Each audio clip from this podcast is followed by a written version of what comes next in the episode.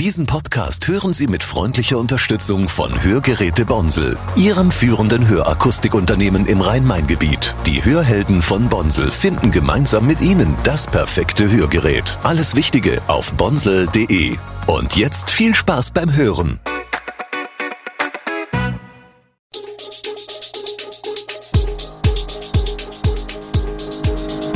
Gude, morgendliches News Update.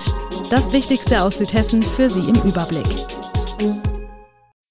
Guten Morgen aus Darmstadt an diesem 1. November. Neuer Betreiber für Heinerleiner gefunden, das ist der Stand bei Darmstadts Boulevard und wann die CDU Koalitionsgespräche führen will. Das und mehr hören Sie heute im Podcast. Für die Angebote Heinerleiner und Dadiliner in Darmstadt und Darmstadt-Dieburg ist ein neuer Betreiber gefunden. Nach der Insolvenz des bisherigen Fahrdienstleisters übernimmt zum 1. November die Firma via den Shuttle Service. Das teilt der Rhein-Main-Verkehrsbund am Dienstag mit. Eingesetzte Fahrzeuge, Fahrzeiten und Preise bleiben gleich. Für Fahrgäste ändert sich jedoch die Buchungs-App. Sie soll in Kürze in den App Stores verfügbar sein und heißt RMV On Demand 2.0.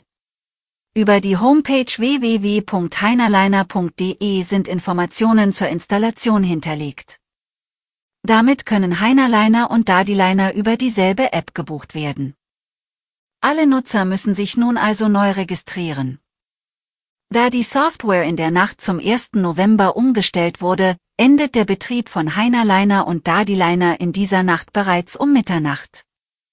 Als Entgegenkommen sind alle über die App gebuchten Fahrten bis zum 5. November kostenlos, teilt der RMV mit. VIA ist ein internationales Unternehmen, das in New York gegründet worden ist und sich auf Technologie für den ÖPNV spezialisiert hat. Zu seinen Kunden gehören unter anderem Städte und Verkehrsbetriebe mit 650 Projekten weltweit.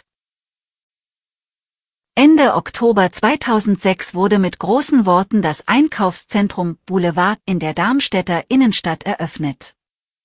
Doch das Einkaufszentrum mit einer Verkaufsfläche von 6700 Quadratmetern, in das Investor Peter Kolb und Partner 36 Millionen Euro investiert hatte, erfüllte nicht die Erwartungen. Im Erdgeschoss gibt es derzeit lediglich einen Reparaturstand für Handys und einen Drogeriemarkt. Ansonsten herrscht auf allen Etagen gähnende Leere. 2019 wurde das Einkaufszentrum von Investor Peter Kolb und Partner an den Darmstädter Projektentwickler DCE Real Estate verkauft. Im Oktober vergangenen Jahres hatte die CE-Berater Bastian Gedul berichtet, man sei in Mietvertragshandlungen mit einem namhaften Ankermieter. Es gehe um eine Verkaufsfläche von 2300 Quadratmeter. Das Ergebnis eines neuen Konzepts schilderte Gedul damals so, Ladenflächen im Boulevard würden zusammengefasst und vergrößert. Am Montag berichtete Gedul, dass in der Zwischenzeit ein Mietvertrag mit dem neuen Ankermieter abgeschlossen werden konnte. Jedoch seien zum Wirksamwerden des Vertrages noch gewisse Bedingungen zu erfüllen. Bis dahin obliegt dieser der Verschwiegenheitspflicht. Wir blicken nach Trebur. Wein aus Getränkedosen, dieses ungewöhnliche Konzept bringt ein Ehepaar aus Trebur jetzt auf den Markt. Der Unternehmer Thomas Quandt und seine Frau Lisa sagen, Wein in Dosen bietet eine ganze Reihe von Vorteilen, für den Konsumenten und für den Produzenten. Laut dem Unternehmer sei der CO2-Abdruck bei Wein aus Getränkedosen wesentlich besser als bei Wein in der Glasflasche. In Skandinavien gibt es das Konzept schon länger und dort ist es sehr beliebt.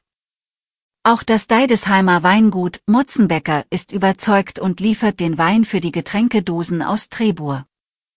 Der Flaschenpreis liegt bei deutlich über 10 Euro.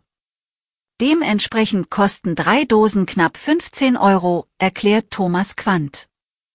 Zurzeit arbeitet das Ehepaar daran, einen Online-Shop einzurichten, wo man die 0,25 Liter Dosen kaufen kann.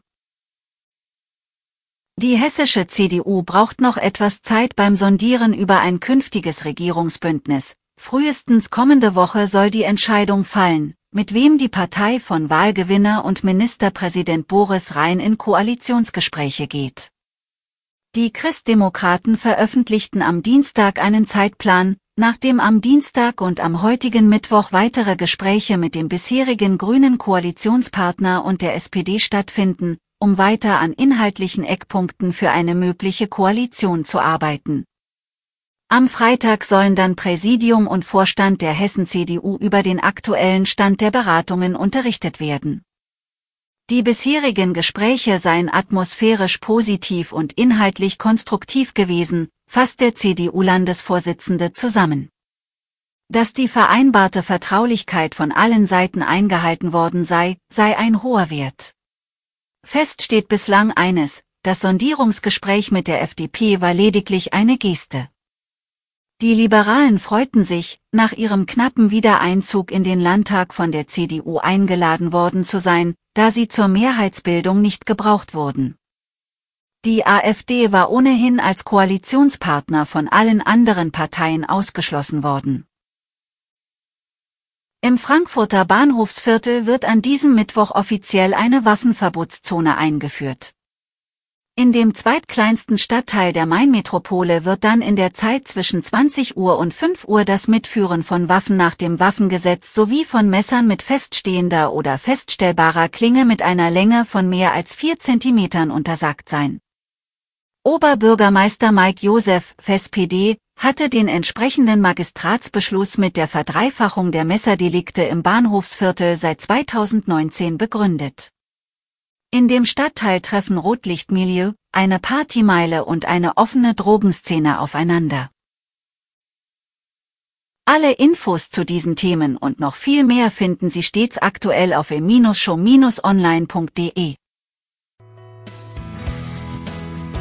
Gute Südhessen ist eine Produktion der VAM von Allgemeiner Zeitung, Wiesbadener Kurier, Echo Online und Mittelhessen.de. Redaktion und Produktion die NewsmanagerInnen der VAM. Ihr erreicht uns per Mail an audio.vm.de.